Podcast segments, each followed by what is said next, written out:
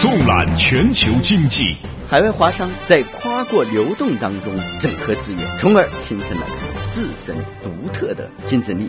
纵深时事焦点，因为你 CPI 上涨，意味着你的货币的购买力下降。纵论热点话题，转变经济发展方式啊，是涉及到我们民族复兴以及五十年、一百年以后，我们还能不能平稳健康的发展？经济纵贯线，进一步解读经济。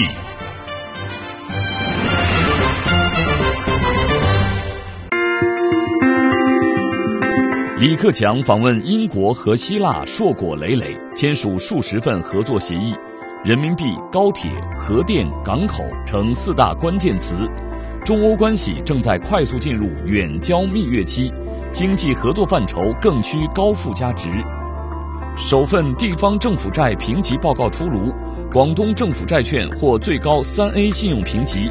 专家评论：中国在地方债发行市场化道路上迈出重要一步。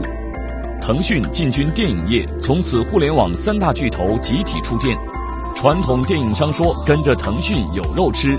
专家观点：电影业蛋糕有望做大，行业将现竞争新格局。本期经济纵贯线与您共同关注。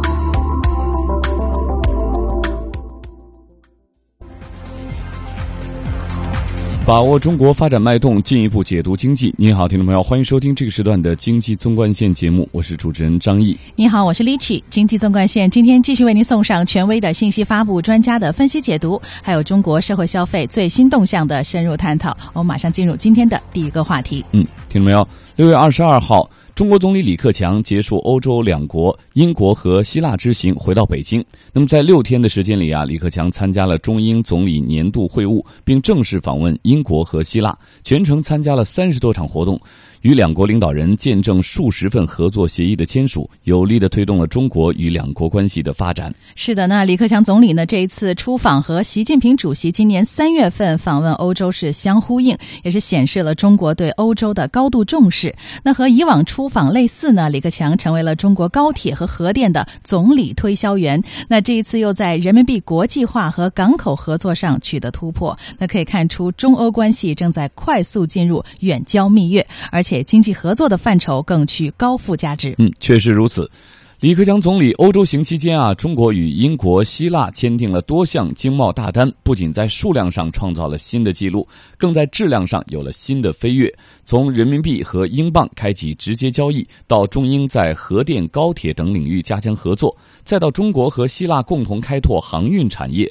一系列事实说明，中欧合作已经超越了简单的贸易层面，开始在金融科技、投资等更高层面紧紧握手。是啊，那今天节目的上半时段呢，我们就来共同梳理李克强总理的欧洲之行。我们先把目光集中在十六号到十九号，李克强总理对英国的访问。访英期间，李克强总理与英国首相卡梅伦举行中英总理年度会晤，在英国智库发表重要的演讲，并见证了中英代表签署金融科技、教育、能源、基础设施建设等方面的合作文件。嗯，那今年是中英两国建立全面战略伙伴关系十周年，六月十七号举行的中英总理年度会晤呢，成为了这一次李克强总理出访英国的重头戏。一起来听一下记者翟磊从伦敦发回的报道。一千亿美元、一百四十亿英镑、一万名留学生参加十七号中英两国总理记者会的各国媒体都对这些庞大的数字留下深刻印象，而这组数据恰好体现了中英合作的现状与未来。在当天举行的中英总理年度会晤中，中国国务院总理李克强表示：“我们也共同认为，要深化中英的合作内涵，不仅要使我们的经贸规模达到一千亿美金。”而且应该啊，是合作的规模是有质量、是有深刻内涵的。我们愿意啊，在改革、在创新等方面和英国建立啊共同的伙伴关系。当天，中英签署了金融、能源、基础设施建设、科技、教育等领域的合作文件，反映了双方在这些领域加强合作的共同愿望。卡梅伦首相说。Today we have signed deals worth more than 14 billion pounds. 今天我们签署的合作协议金额超过一百四十亿英镑，为英中两国增加就业、确保增长创造了条件。我们加强伙伴关系，为的是实现增长、改革和创新。同时，中英关系远超出经济领域。英国认识到中国的崛起是本世纪有重要影响的事件。英方赞赏中国的经济发展，使得亿万人脱贫。作为本次会晤的另一项重要成果，中英将提升金融合作水平，实现人民币和英镑直接交易。中国将在英国设立人民币清算行，中资银行年内在英国开设分行。此外，科技、教育、人文交流等领域将成为今后中英加强合作的又一个重点领域。李克强总理透露。中方呢，今后五年也将派遣一万名公派的留学生赴英，欢迎英国派遣更多的留学生到中国来访问，他们将来都会成为中英合作的桥梁。卡梅伦首相也向我表示啊，英方已经采取了一系列措施，要简化中国公民赴英签证的手续。嗯，感谢记者的报道。李克强访英期间的另一项重要活动呢，就是应邀在伦敦面向英国的两大顶级智库——英国皇家国际问题研究所和伦敦国际战略研究所发表演讲。让不少来宾惊讶的是，中国总理呢丝毫不掩饰自己国家在发展中所面临的难题，而是坦诚的拿出来与大家分享。接下来呢，我们继续来听记者翟磊、段雪莲、张雪带来的报道。六月十八号上午，伦敦金融城市长官邸埃及厅座无虚席，三百多位英国两大智库成员在现场聆听了李克强总理的演讲。让不少来宾惊讶的是，中国总理丝毫不掩饰自己国家在发展当中所面临的难题，而是坦诚的拿出来与大家分享。比如，李克强在演讲当中指出，当下中国的发展仍然有诸多不平衡，面临各种挑战。当务之急是推进新型城镇化和新型工业化进程。他说：“因为中国城镇化的发展是滞后的，我们还有六到七亿人居住在农村，而且由于中国特殊情况造成，有两亿多中国的农民。”他们主要在城里工作，但是我们的财力有限，公共产品的提供有限，他们还不能和过去生活在城市、已经取得户籍人口的人相比，没有同等的享受公共服务的权利。李克强表示，工业化的迅速发展为中国带来了世人瞩目的成就，也衍生了诸多矛盾。中国的工业化急需向中高端水平迈进，突破能源、资源和环境的瓶颈。正是在这个过程当中，中国会为世界提供巨大的商机。针对外界对中国经济增长速度下降的担忧，李克强回应说：“最近几年，我们的增长率在百分之七点五左右。”于是，也有议论说中国经济啊放缓了，会不会继续，甚至硬着陆？这里我诚实的也是郑重的向各位说，不会。为什么？基于我前面讲的两大因素：中国还在工业化、城镇化的进程之中，中国发展的不平衡，区域城乡间的差距。本身就是潜力，有着巨大的内需。只要我们把握方向，继续勤奋的工作，在运用东方的智慧，当然，我们也愿意啊，吸取西方的智慧，中国的经济会长期保持中高速的增长。演讲结束后，李克强总理回答了部分来宾提出的问题。中国总理的坦诚和自信成为两大智库成员议论的重点。来自伦敦国际战略研究所的外交政策事务专家艾琳博士对中国领导人的坦诚印象颇为深刻。我觉得非常有趣的是，他对于中国面临的经济发展挑战非常诚恳和清醒，特别是在帮助部分农民摆脱贫困这件事情上。其次，我也很意外，中国领导人来到西方，并没有拍着胸脯吹嘘自己的国家有多么伟大，相反，他将中国发展所面临的问题都拿出来与我们分享。嗯，好的，感谢记者翟磊、段雪莲和张雪发回的报道。那在李克强访问英国期间呢，中英签署了四十多个政府间协议和商业协议，涉及到能源、投资、文教、高科技、金融等诸多领域。那总金额大约是三百多亿元，呃，多亿美元哈，是历年之最。嗯。同时啊，我们也关注到李克强总理访问期间，英国媒体呢对新一届中国政府领导人的首次来访给予了高度的关注。包括英国广播公司 BBC、卫报、泰晤士报和金融时报在内的主流媒体呢，不仅对李克强总理与伊丽莎白二世女王和首相卡梅伦的会见发布及时消息，还对中英签署的一系列经济合作协议进行了详细的解读。您正在收听的是。经济纵贯线，好的，听众朋友，欢迎继续收听由张毅和 Lichi 带给你的经济纵贯线节目的上半时段呢，我们正在带您梳理李克强总理近日对英国和希腊的访问。下面我们把目光投向李克强总理六月十九号到二十一号对希腊共和国进行的正式访问。嗯。那么，出访希腊期间啊，李克强总理与希腊的多位政要举行了会晤，出席中西海洋合作论坛，并发表重要演讲。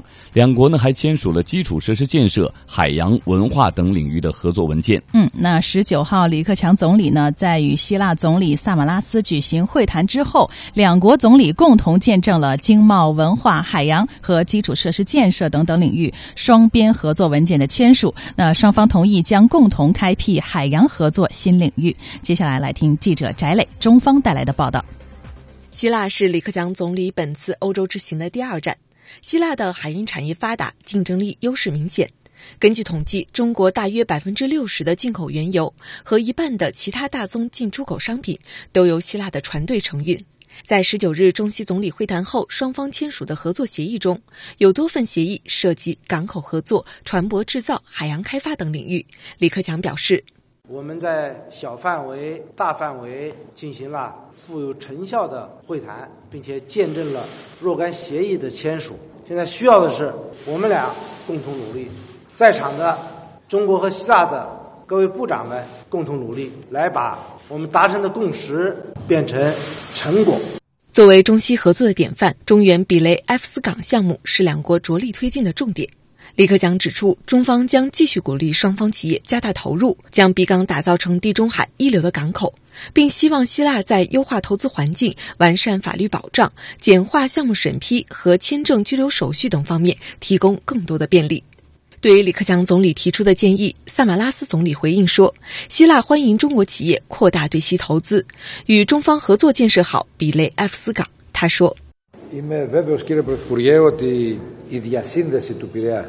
我坚信，通过我们在比雷埃夫斯港的合作，特别是在比港进行铁路枢纽工程的建设，双方必将进一步加强在贸易方面的合作，把比港建成欧洲的贸易中转中心。李克强指出，中西双方要不断扩大贸易规模，加强中小企业航空合作，共同办好2015年中西海洋合作年。此外，作为东西方文明的代表，中国和希腊当天还签署了互设文化中心的协议。李克强表示，中西两国应进一步密切人文交流，加强旅游等领域的合作，打造两国经济发展新的增长点。除了中西双方的经贸合作之外呢，李克强总理在中西海洋合作论坛上发表演讲，着重阐述了中国的海洋观，表示中国愿与世界各国一道，通过海洋来带动经济的发展，加强国际合作，促进世界和平，努力建设一个和平、合作、和谐的海洋。我们再来听一下本台记者刘素云、翟磊和中方的报道。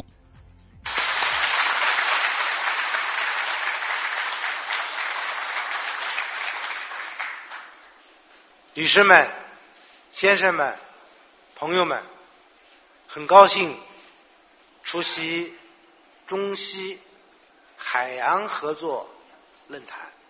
今天，一个位于太平洋西岸的国家和一个位于地中海北岸的国家共同举办。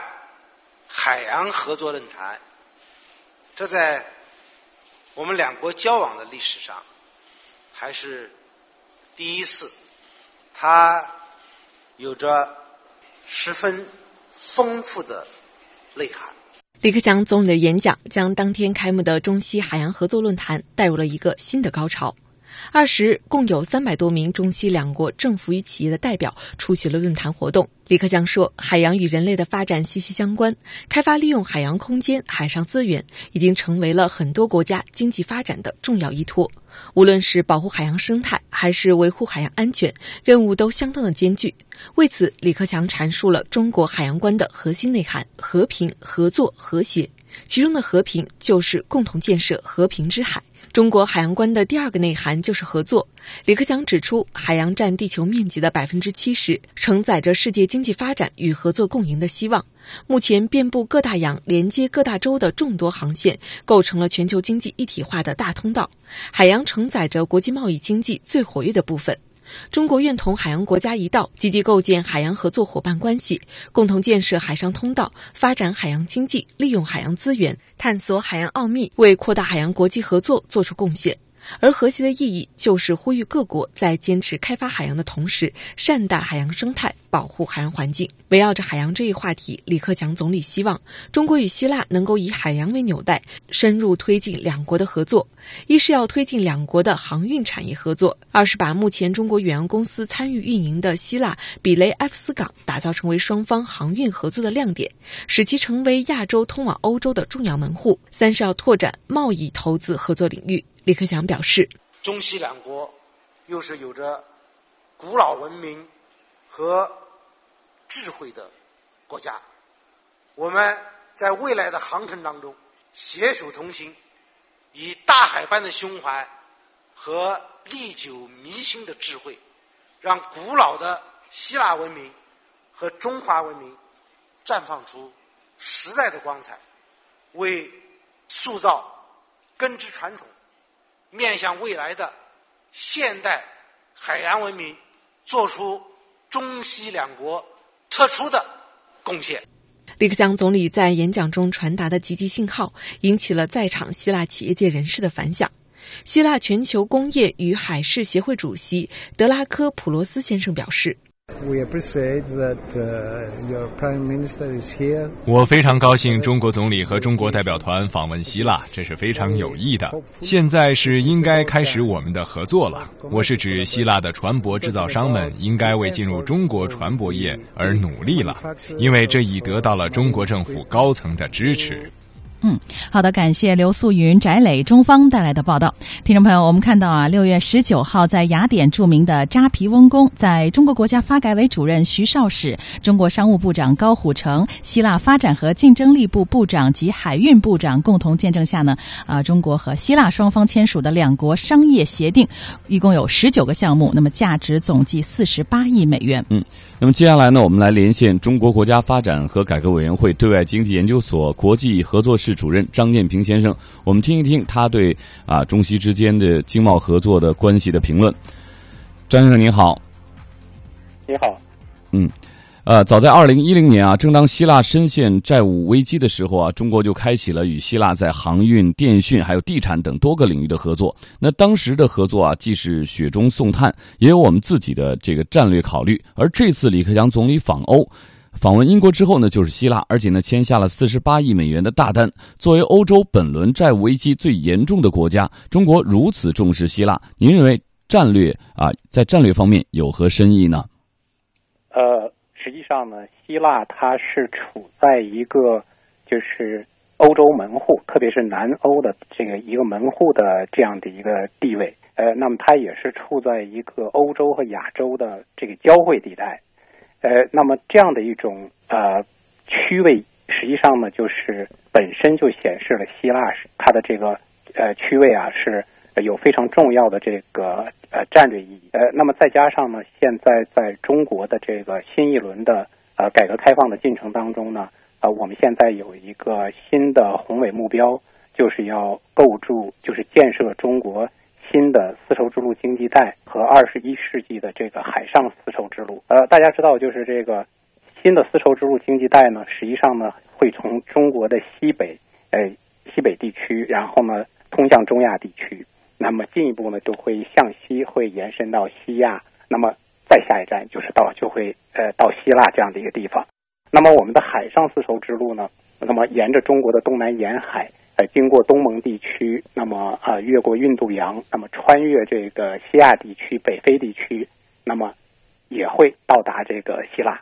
那路上的这个丝绸之路经济带和海上的这个呃新的丝绸之路的这个建设呢，呃，实际上呢，它更重要的内容、更实质的内容呢是贸易和投资的繁荣，是更加紧密的这个经济联系。那么这样的话，我相信中国和希腊这两个文明古国都有共同的悠久的历史和灿烂的文明，在新世纪的相遇，特别是用“一路一带”联系起来这个新的纽带呢，对我们双方的发展都是有长期战略意义的。嗯，是。那所以中国和希腊的合作呢，一方面是因为希腊的这种区位优势，它处于地中海，通过希腊呢可以直通整个欧洲，所以呢巩固双方的经贸关系呢，能够成为中欧贸易的一个重要的通道。当然啊，呃，也是在这个呃丝绸之路啊，在丝绸之路这个这篇大文章啊来进行一个。战略的布局。那接下来呢，我们再来看一看双方合作的具体内容。那么，在四十八亿美元合作当中啊，最引人关注的是国家开发银行、中国工商银行领衔的双方在海运、物流、船舶制造等方面的合作，这也是双方传统的合作项目。那从新签署的合作协议来看啊，双方在这些传统项目上也是做了一定的拓展和深化。您分析这些拓展和深化表现在哪些方面呢？实际上，这个你刚才提到的这个船舶制造也好，海运物流也好呢，是希腊这个在它的这个产业结构当中呢，啊，过去历史上曾经非常拥有竞争力和非常有优势的地方。而且，这个希腊船队呢，在过去就是希腊的远洋船队，过去上也在全球都闻名的。呃，那么，但是呢，就是在呃希腊后来加入这个欧盟之后啊，呃，实际上呢，希腊的服务呢，逐渐的高度的服务化了。呃，那么它在这个船舶制造这方面啊，还有包括在这个货物运输这方面呢，呃，由于就说它的制造呃能力下降，还有就是制造业的比重的下降，那这样的话呢，它的这种需求呢，相对来讲就降低了。呃，其实这不光是希腊的特点，整个欧欧洲的国家，也包括呃美日这样的发达经济体都有这样的特征。那今天你会看到呢，世界上大的这种呃集装箱吞吐港。世界前十大集装箱吞吐港大概得有七家都是中国的，啊，就是也就是说，世界的这个集装箱吞吐港的重心已经基本上转移到了中国。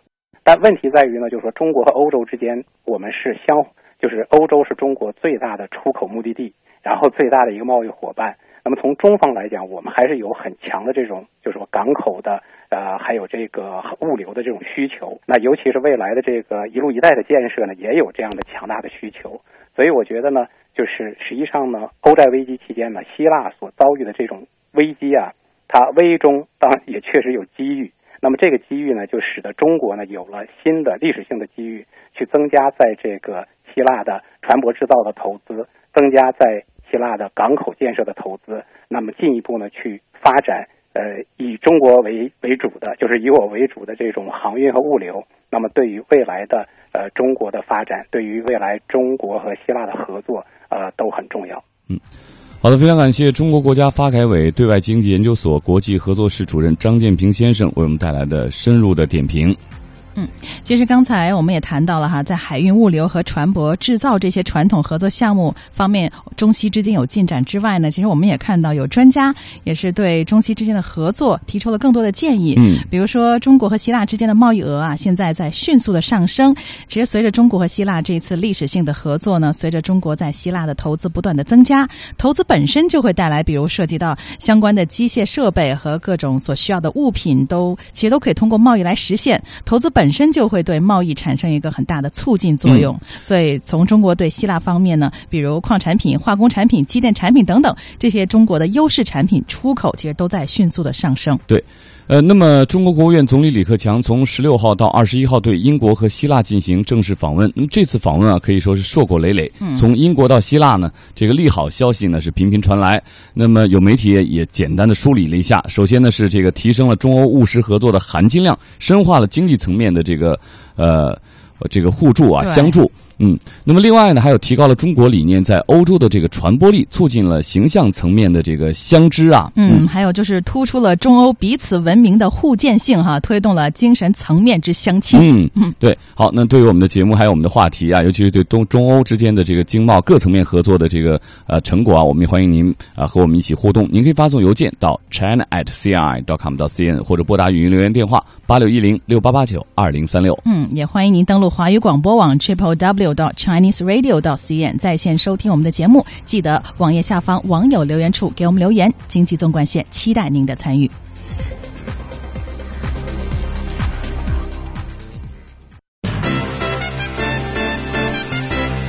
同步经济脉动，折射理性思维，相对的观点，绝对的品质。经济纵贯线，进一步解读经济。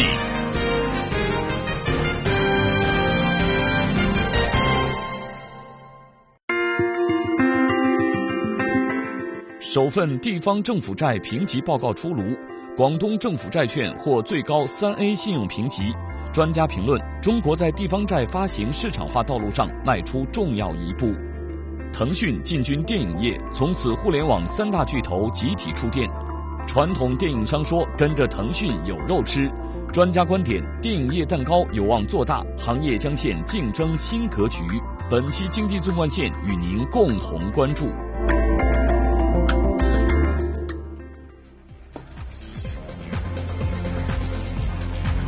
您好，听众朋友，欢迎您继续收听这个时段由李 i 和张毅共同您主持的经济纵贯线。上半时段我们重点关注了，呃，中国总理李克强啊刚刚结束的对欧洲、英国和希腊的访问，尤其是促进中欧之间啊经贸各领域的这个投资合作的这个发展啊，人文的交流的促进啊，嗯，产生了重要的这个作用。我们也欢迎朋友们呢啊跟我们随时的进行互动。下半时段我们将把目光投向中国的广东，来看看这里的这个地方政府债的。最新的情况是的，那根据报道呢，广东省成为了今年中国十个地方政府债券自发自还试点省市当中首先发债的省份。那广东省财政厅公告就表示，将会在六月二十三号，也就是今天招标发行一百四十八亿元人民币的地方债，包括五年、七年和十年三个品种。那上海新世纪资信评估公司也是给予了二零一四年广东省政府债券的评级是三 A。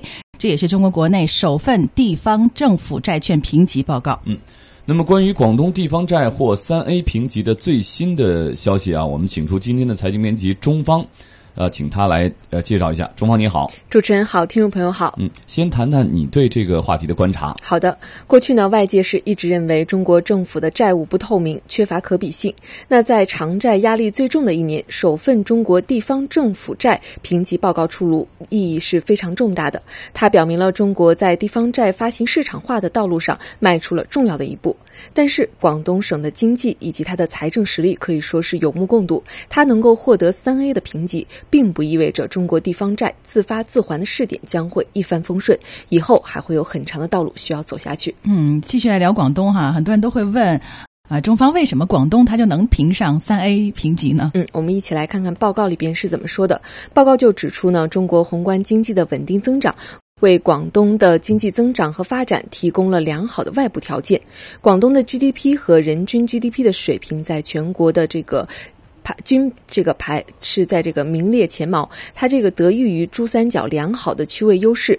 广东的经济发展较快，家电制造业、微型电子计算设备等产业都具有较高的产业集中度和竞争力，它对周边地区的经济带动作用也非常的明显。此外，广东的经济发展的产业结构、地区结构不断的优化，消费和投资成为了拉动经济增长的主要动力，进出口总量逐年的扩大，经济。对外的依存度也比较高，同时再来看一看广东省的财力比较强，省财政收入保持稳定增长的趋势，可支配的财力较强，稳定性较高，财政平衡能力强。政府性的资金收入中，国有土地使用权出让收入占比较高，但是低于全国的平均水平。房地产市场和土地市场的波动将对资金。基金的收入产生一定的影响。此外，广东省政府债务的增长水平总债债务率等指标相对而言是比较低的。省级政府性债务中负有偿还责任的债务比重相对较低，债务的压力相对较小。广东省的财政资金的流动性较好，对债务的管控措施较为完善，同时尚有少量的逾期债务需要进一步的采取措施加强管控。所以说啊，这个根据以上的所陈述的，评级机构给了广东省一个三 A 的信用评级。好的，非常感谢财经编辑中方的介绍。那关于这个话题啊，我们来听一听专家的观点。我们来啊，现在连连线知名的财经专栏作家叶檀，我们听听他的评论。嗯，叶女士您好。你好。嗯，叶女士啊，你看，为了进一步的推进地方债发行改革，哈，建立规范的地方政府举债融资的机制，中国财政部不久前呢，选取了上海、浙江、广东、北京等十个省市试点地方政府债券自发自还。那为有效的防控地方债自发自还的风险呢，财政部要求试点地区开展债券信用评级，还有债券信息披露。那对于广东省这个中国首份地方政府呃评级报告的出炉，您怎么看它的重大意义？意义呢？呃，这有两方面的意义。第一个方面就是我们的公共财政体制有了非常重大的突破。以前的地方政府是不能举债的，它是不能列赤字的，所以只能由中央财政来再发再还，所以它还不是它的主体，还不是地方政府。那么现在这一层已经有了突破了。相信接下去中国的整体的预算体制和地方财政的责权利体制会有根本性的突破。第二个就是，既然以前是由中央的财政来代发代还，那么它就由中央政府的信用做背书，它就不需要评级，这是一个行政化的举措，而不是一个市场化的举措。但是现在呢，既然主体是地方政府，所以它就需要来进行一个严格的评级，它是一个市场化的行为。你在市场上发行，发行量多少，是以怎么样的价格来发行，这些都是由市场来说了算的。嗯，你看，中国财政部出台的相关指导意见也是要求呢，试点地区地方债信用评级等级划分为三等九级。那三 A 级是最高的信用等级。广东省地方政府性债务规模总体比较大，那是位列全中国各省第二位的。但是它的经济实力和财政实力哈都比较强，我们知道，所以三 A 这个评级呢是高于国外机构对中国政府的主体信用评级的。那根据您的观察，叶女士，它是否符合广东？东省现在的实际情况呢？呃，我仔细看了广东省的债务的它的信用评级报告啊。那么，呃，很多人会说，呃，在国际的评级上，中国的政府、中央政府都没有拿到三 A 评级，那么为什么一个省级政府他会拿到三 A 评级呢？先这个。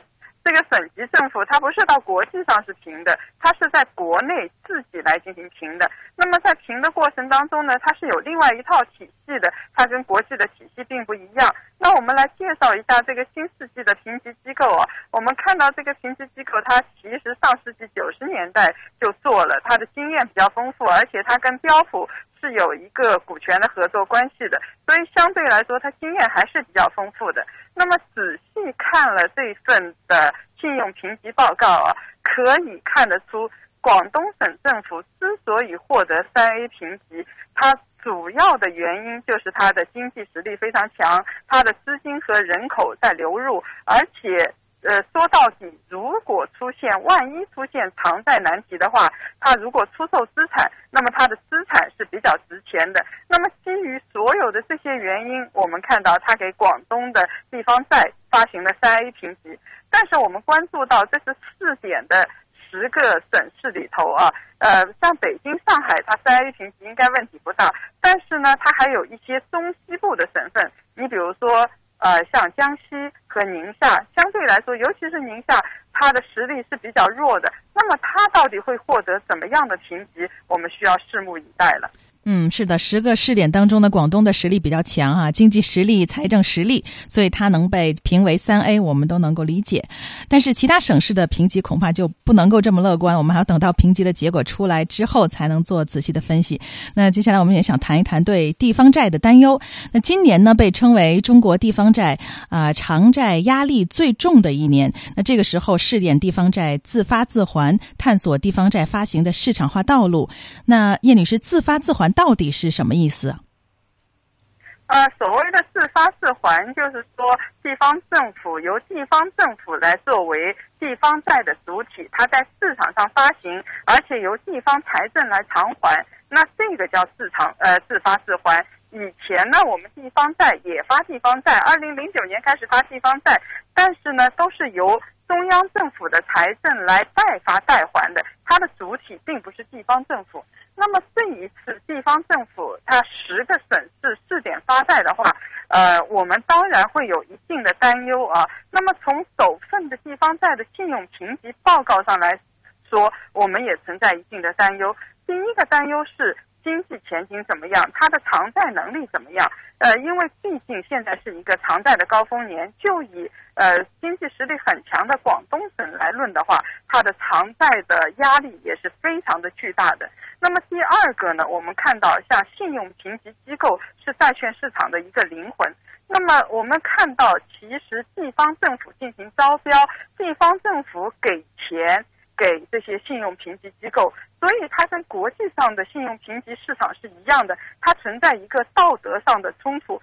虽然这次是六家评级机构里边选一家啊，它是一个招标体制，但是它的利益冲突照样没有办法解决。那么最后一点啊，需要看到的是，在这个呃信用评级的呃它的说明书里头，它。只有一小段讲到了募集资金用途和偿债安排，而且非常简单，它就是说是确保完成国家重大公益型项目，然后债券资金呢是用于广东省的重要交通基础设施项目、转贷自建重点项目。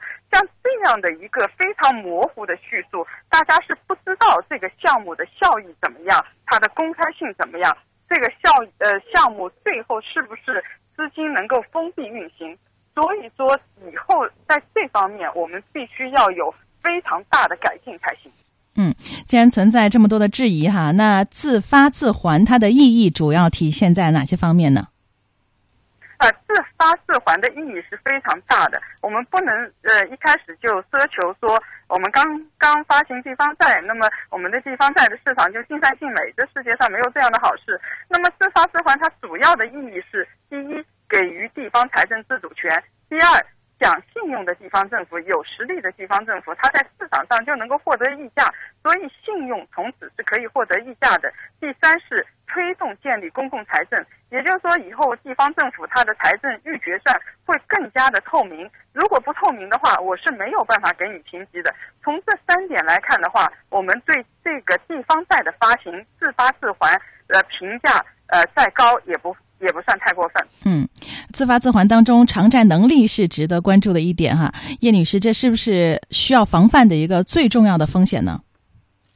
啊，确实是需要呃。是预防这个非常明确的风险。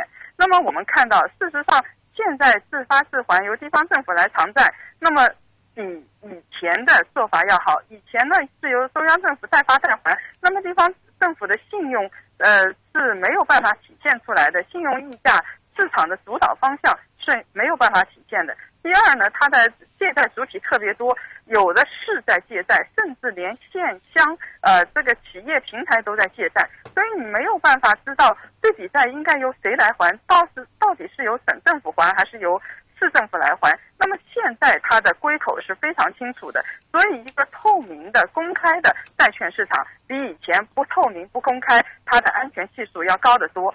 那么另外一方面，我们也看到它的财。正因为我们的偿债的压力特别大，所以这次包括广东省，它发行的债券量是不大的，只有一百四十八亿元。嗯，只有一百四十八亿元。好的，由于时间关系呢，非常感谢财经专栏作家叶檀女士带给我们的评论。再见。那听众朋友，刚才叶檀女士提到的这一百四十八亿元人民币啊，事实上是根据二零一一年、二零一二年广东省最终收入的富余程度得出来的数据。那也就是说，广东光靠税收收入的富余部分就能够偿债了。所以相对来说，刚才叶女士的观点呢是说啊，风险系数其实还是比较小的。嗯。我们也了解到啊，在确保完成国家有关重大公益性项目建设要求的前提之下，广东省呢准备将这个债券资金呢用于省内重要的交通基础设施项目，呃，还有这个转贷市县重点项目建设等等方面。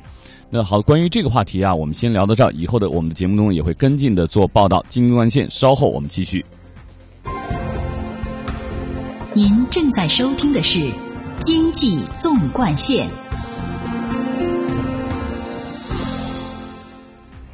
您好，听众朋友，欢迎您继续关注这个时段由李曲和张毅共同为您带来的经济纵贯线。好，接下来我们将把目光呢转向中国的互联网和影视领域啊。继阿里、百度之后，腾讯啊也宣布进军电影业。腾讯啊近日透露，今年呢将投资。呃，《痞子英雄二》等六部影片，可能呢将介入到电影的前、中、后全产业的运作，并开发相关的衍生品。嗯，那对于这个事件呢，我们就觉得互联网企业进入电影业不是什么坏事。对，那互联网思维的精髓是注重用户体验。那由互联网投资的电影呢，可能更能赢得市场的认可，因为更多资本介入了哈，电影业蛋糕也有望继续做大。当然，这也加剧了行业内的竞争洗牌了。谁是电影业的老大？未来还真的很难说。嗯，那么对于腾讯宣布进军电影业，有传统电影商质疑：三大巨头难道要赶尽杀绝，连电影都不放过吗？我们先来听一听财经记者燕琴的报道。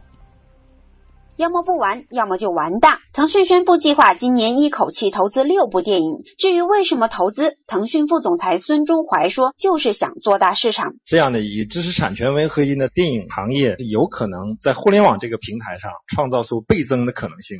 从二零一二年的一百七十亿元到二零一三年的二百一十七亿元，内地电影总票房保持了快速增长。在腾讯看来，中国电影市场还有望增长三四倍。除了传统的制作、出品等业务，还十分看重衍生品市场。再加上在游戏啊、衍生品啊，加起来的话，可能是一个百亿的市场。而且这百亿市场两三年就能看到。事实上，在腾讯之前，百度今年二月份已投资一家洛杉矶电影制作公司，阿里在三。三月份则收购文化中国百分之六十股权进军电影业，此外还通过娱乐宝理财产品筹资数千万投资电影。面对来势汹汹的互联网大佬，原本做电影的老兵们似乎态度不一。大盛国际传媒董事长安晓芬笑称：“跟着腾讯有肉吃。我们有七个项目跟那个腾讯有了这样的一个战略合作，在宣传、发行各个方面会更上一层楼，所以这次终于傍上大款了。”相比之下，湖南金鹰影视公司总经理王平波的感受则是惴惴不安。太恐惧了！我觉得以后的这个时代呀，本身就是互联网的时代。甚至还有传统制片商感慨，三大巨头要赶尽杀绝，连电影业也不放过。不过，在中国社科院文化研究中心副主任张建刚看来，互联网巨头进入不见得会掀起惊涛骇浪。中国电影业不缺钱，缺的是内容。国内这个电影本身的问题比较多，就不知道他投进来的钱最后是怎么回事，就说不好。主要是内容本身的管理上问题太大。业内人士认为，中国电影早已变成了上市公司们的唐僧肉，做餐饮的、搞旅游的，谁都想分一杯羹。倘若不解决内容这一根本问题，电影业难言真正改头换面，高度娱乐化只会造成对电影资源和观众资源的严重透支。好的，感谢财经记者燕琴的报道。刚才啊，他的报道当中啊，我们也了解到，BAT 三家互联网企业攻城略地，几乎展现出了要在全领域展开竞争的架势。有了阿里巴巴和百度在电影业的动作，腾讯进军电影业也就不那么让人意外了。嗯，那问题是进军电影市场面临诸多不确定的因素，互联网公司能不能在这个新的领域里旗开得胜？传统电影商认为呢，跟着腾讯有肉吃，难道被互联网公司挤压生存空间的风险可以忽略不计了吗？